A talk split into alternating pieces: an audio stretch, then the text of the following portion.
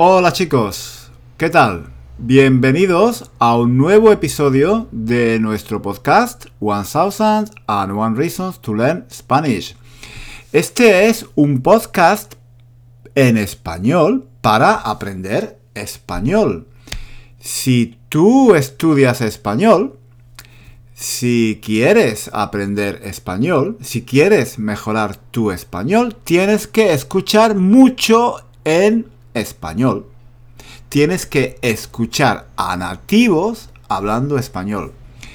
Este es un podcast para estudiantes de español con un nivel intermedio. No es para principiantes, porque yo hablo siempre en español. Este es un podcast para estudiantes con un nivel intermedio o intermedio alto de español. Y mi objetivo es ayudarte, ayudaros a conseguir un nivel avanzado de español. Necesitas un puente. Necesitas escuchar un material de audio que no sea demasiado fácil ni demasiado difícil. Si es demasiado fácil, no aprendes nada. Si es demasiado difícil, tampoco. No comprendes nada.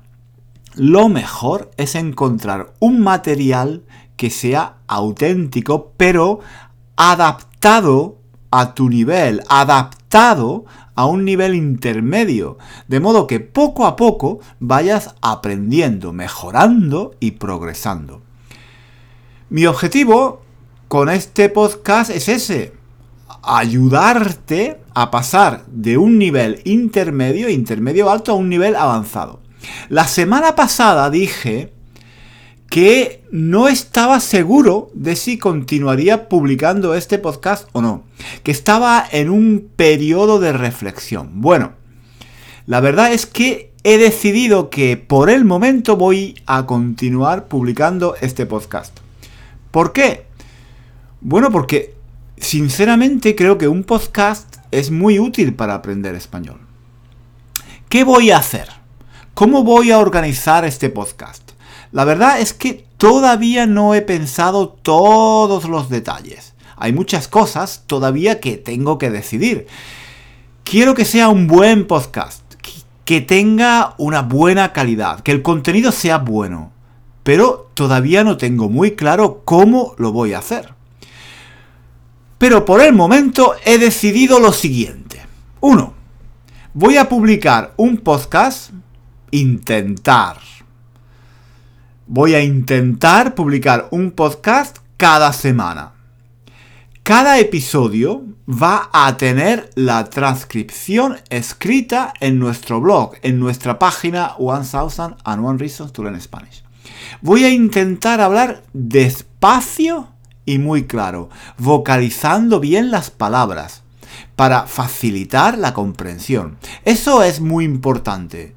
Yo sé que es muy frustrante cuando se está intentando aprender una nueva lengua no entender la mayor parte de lo que se dice.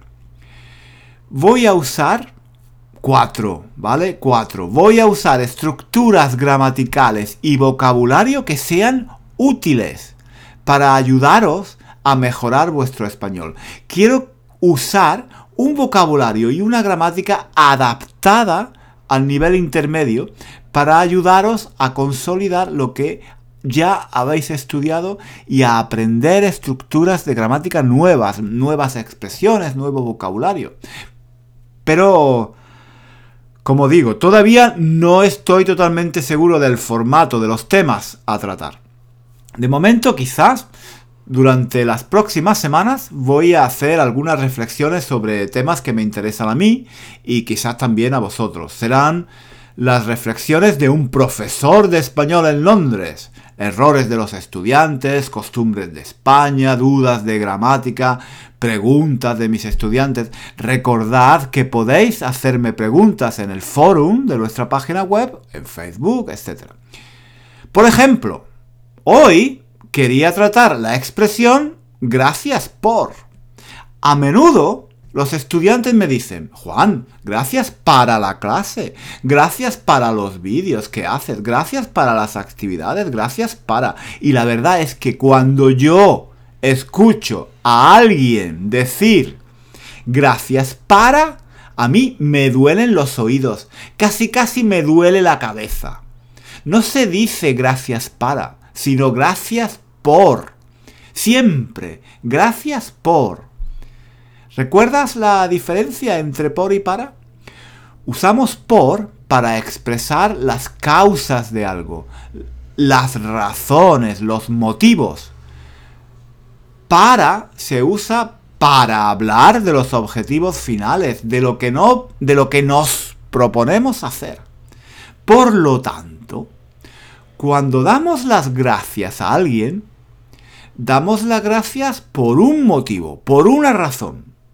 Quizás nos ha hecho un favor, quizás nos ha ayudado, quizás ha sido amable con nosotros. Damos las gracias a una persona por un favor que nos ha hecho. Le damos las gracias por la ayuda que nos ha dado.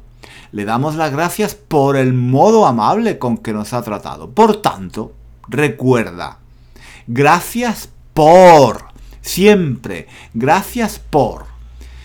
Gracias por tu ayuda, gracias por venir, gracias por el regalo. Bueno, espero que lo recuerdes y que no vuelvas a decir nunca más gracias para. ¿De acuerdo? Recuerda que a los españoles nos duelen los oídos cuando alguien dice gracias para. Y ahora que lo pienso, este tema de cómo dar las gracias en español me recuerda algo. Hace tiempo que quería hablar del tema de la mala educación en España. Muchos extranjeros piensan que los españoles somos maleducados, que no decimos por favor ni gracias. En el próximo episodio de nuestro podcast, la próxima semana, voy a hablar de este tema. ¿Somos maleducados los españoles? ¿Tú qué crees? ¿Te parecemos maleducados los españoles?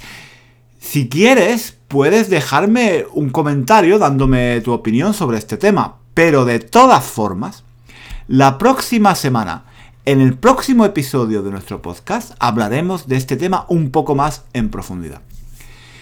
Y nada más por hoy. Un saludo a todos y a todas. Y nos vemos, nos escuchamos la próxima semana. Ah, y recuerda, recuerda, recuerda ir al blog y leer allí la transcripción. Si quieres mejorar tu español, tienes que leer y escuchar.